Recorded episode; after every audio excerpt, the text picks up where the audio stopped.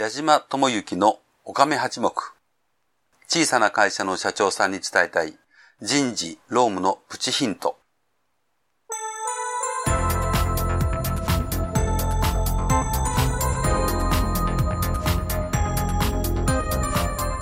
矢島智之のおかめ八目。小さな会社の社長さんに伝えたい人事労務のプチヒントは、中小企業の社長さんに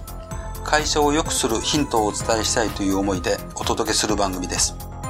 中小企業の社長さんにとって人事労務ほど難しい問題はありません。そんな難しい人事労務について、労務担当の経験が豊富な社会保険労務士、矢島智之が、会社の外にいるからこそ見える意外な解決策や経営者が気づかない見方をお伝えしていきます。皆さんこんにちは。社会保険労務士の矢島智之でございます。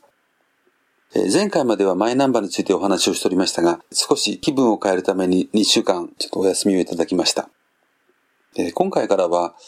私ども社会保険労務士が比較的得意としているような分野についてお話をしていきたいと思います。今回は就業規則です。おそらく次回、次次回、3回くらいに分けてお話しすることになると思います。まあ、就業規則というとですね、えー、まあ、めんどくさいとかですね、難しいというふうにお考えになっていらっしゃる経営者の方、まあ、多いんじゃないでしょうか。まあ、それだけに私どもにご相談が来るのは、えー、大変多い、えー、分野の話でございます。で、就業規則につきましては、どのように勝手に作ってもいいということではございませんで、実は労働基準法の中に作り方について規定がございます。で、就業規則は常時10名以上の労働者を使用する使用者に作成提出の義務があります。義務があるということです。で、逆にこれは労働基準法の中に定められておりますので、義務がある、守らなきゃいけない、あ、そうですか、じゃなくてですね、守らなかった場合にどうなるかということなんですが、まあ、最悪の場合、30万円の罰金刑が来ます。えー、罰金刑っていうのをね、ちょっと恐ろしい感じがしますが、いや、実は本当は恐ろしいです。うん、まあ皆様方はね、そういうことをおやりになったことないかもしれませんけど、例えばお車に乗ってらっしゃって、えー、たまたまちょっとスピード違反しちゃったとかですね。うん、ついうっかり駐車違反で、えー、反則切符を切られてしまいましたということ。まあ皆様方ご自身が経験があるか、お知り合いの方、お友達の方、ご家族の方がご経験あるかもしれないんですけれども、まあ実はあの、スピード違反とかですね、通常軽微な交通違反に対してかかってくるのは実は罰金ではないんですよね。あるいは反則金と申します。で、反則金というのは、えー、まあ指定された方法で金額を支払ってしまいますと、もうそれで終わりです。あの、反則金という制度はですね、うん、まあ、法律に違反してるんだけども、あえて、その、判決を求めないよというような形でですね、えー、簡単に処分をされますので、うん、反則金を払いましてもね、えー、刑罰という形のものにはならないんですが、えー、先ほど言いました労働基準法の罰金刑というのはですね、えー、まあ、簡単に言うと刑罰ですから、これを一回やりますと前科者というんですかね、前科扱いになってしまいます。刑務所に収監をされてしまう禁錮刑とか懲役刑とかですね、えー、実は罰金刑というのは同じ部類に入りますので、十分お気をつけにならなければいけないですね。例えば罰金刑で、え、罰金払って、えー、大きな金額がかかったと思ってらっしゃるだけで済まないですよね。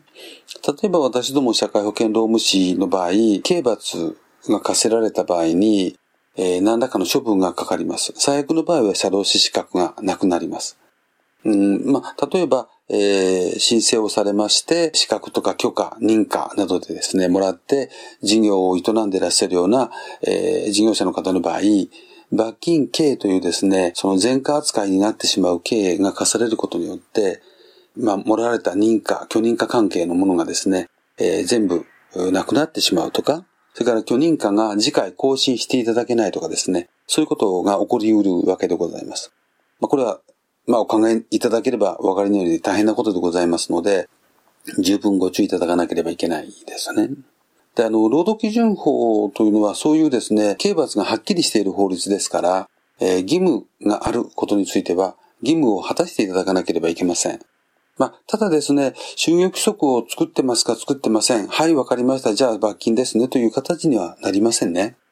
うーん、そうですかと。えー、就業規則をまだお作りじゃないですかと。法律では御社の場合作っていただかなきゃいけないですねと。では何月何日までに作って届け出をしてくださいというような指導が出まして、その指導に従っていただければ、あの、刑罰は課されることはございません。まあ、あの、じゃあそれが来てからでいいや、というのも、ちょっとね、えー、受け身になってしまいますので、まあ、常時10名以上の労働者を使用する状況になられましたら、早めに就業規則を作る、検討していただいた方がよろしいですよね。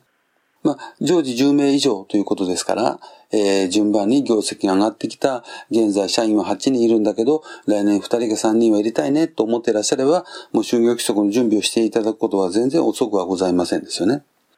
で、ここでですね、常時10名以上の労働者ということを先ほどから申し上げておりますが、その常時10名以上の労働者って正社員ですか？パートやアルバイトは入れなくてもいいですか、まあ、こういうことはよくご質問を受けるわけでございますが、まあ、あの、常時10名以上という労働者の定義というのは、うん、がっちりしているようで意外と曖昧でございます。で、状態としてという言葉をよく使うんですが、大体普通に働いている人は10名いますというのが、まあ、あの、常時10名以上なんですよね。ですから、例えば、あの、週末土曜日は仕事がすごく忙しいとか、小売屋さんとかですね、まあそういうようなところ土曜日とか日曜日忙しいので、その時だけアルバイト入れて10名になってますけど、普段の日は、え平日はもうずっと8名くらいで動いてますと。まあ、これはですね、常時10名以上の労働者を使用するということにはならないかもしれないですね。ただですね、その、アルバイトだから感情に入れなくてもいいとか、パートだから半分にカウントしておけばいいということではございませんので、やっぱりその常時10名以上の労働者という感覚はですね、普通に働いてる人が10名以上だというふうにお考えいただいた方がいいと思います。まあ、この常時10名以上とかですね、常時何名以上という考え方っていうのは、実はその時その時で、え、多少解釈がございますのでね、あの、今申し上げた考え方が、えー、全てにえー、通用するということではございませんので、えー、ご注意いただきたいと思います。で、私の方がですね、就業規則に関してぜひお考えいただきたいことはですね、実はあの、就業規則ってそんなにたくさんのことを盛り込まなくても本当はいいんです。だ例えば皆様方がどこかでですね、就業規則というものをご覧になられたときに、10ページ以上というんですかね、20ページくらいあるような就業規則を、えー、目にされましてですね、第45条とか60条とかですね、たくさんの条項が入っている就業規則をご覧になられることがあるかもしれませんが、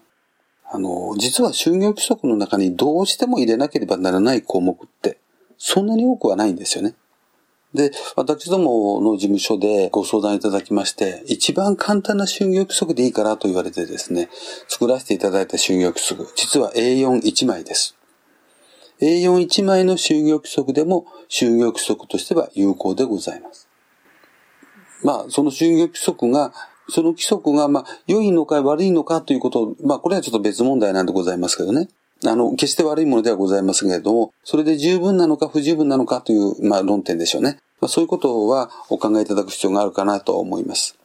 ちょっと今回時間が長くなりましたので、えー、その就業規則の中身のことですね、どんなことを書かなければいけないのかということについては、次回お話をしたいと思いますが、まあ、今回はですね、えー、就業規則を作らなければならないということは、結構ね、重大なことだということをご理解いただきたいと思います。今日のお話はここまでとさせていただきます。ありがとうございました。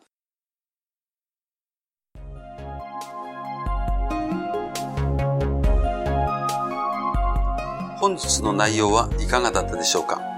よかったというお褒めの言葉は好きですが、ちょっと違うんじゃないの？というご意見も大歓迎。人事労務に100点の答えはありませんから。この番組では感想や質問などを受け付けています。また、矢島と番組をご一緒していただけるゲストも大募集しています。矢島社会保険労務士事務所のサイトにありますポッドキャスト配信ページのお問い合わせフォームよりお待ちしております。サイトは、飛騨の社労士で検索してください。ではまた次回この番組でお会いしましょう。矢島智之でした。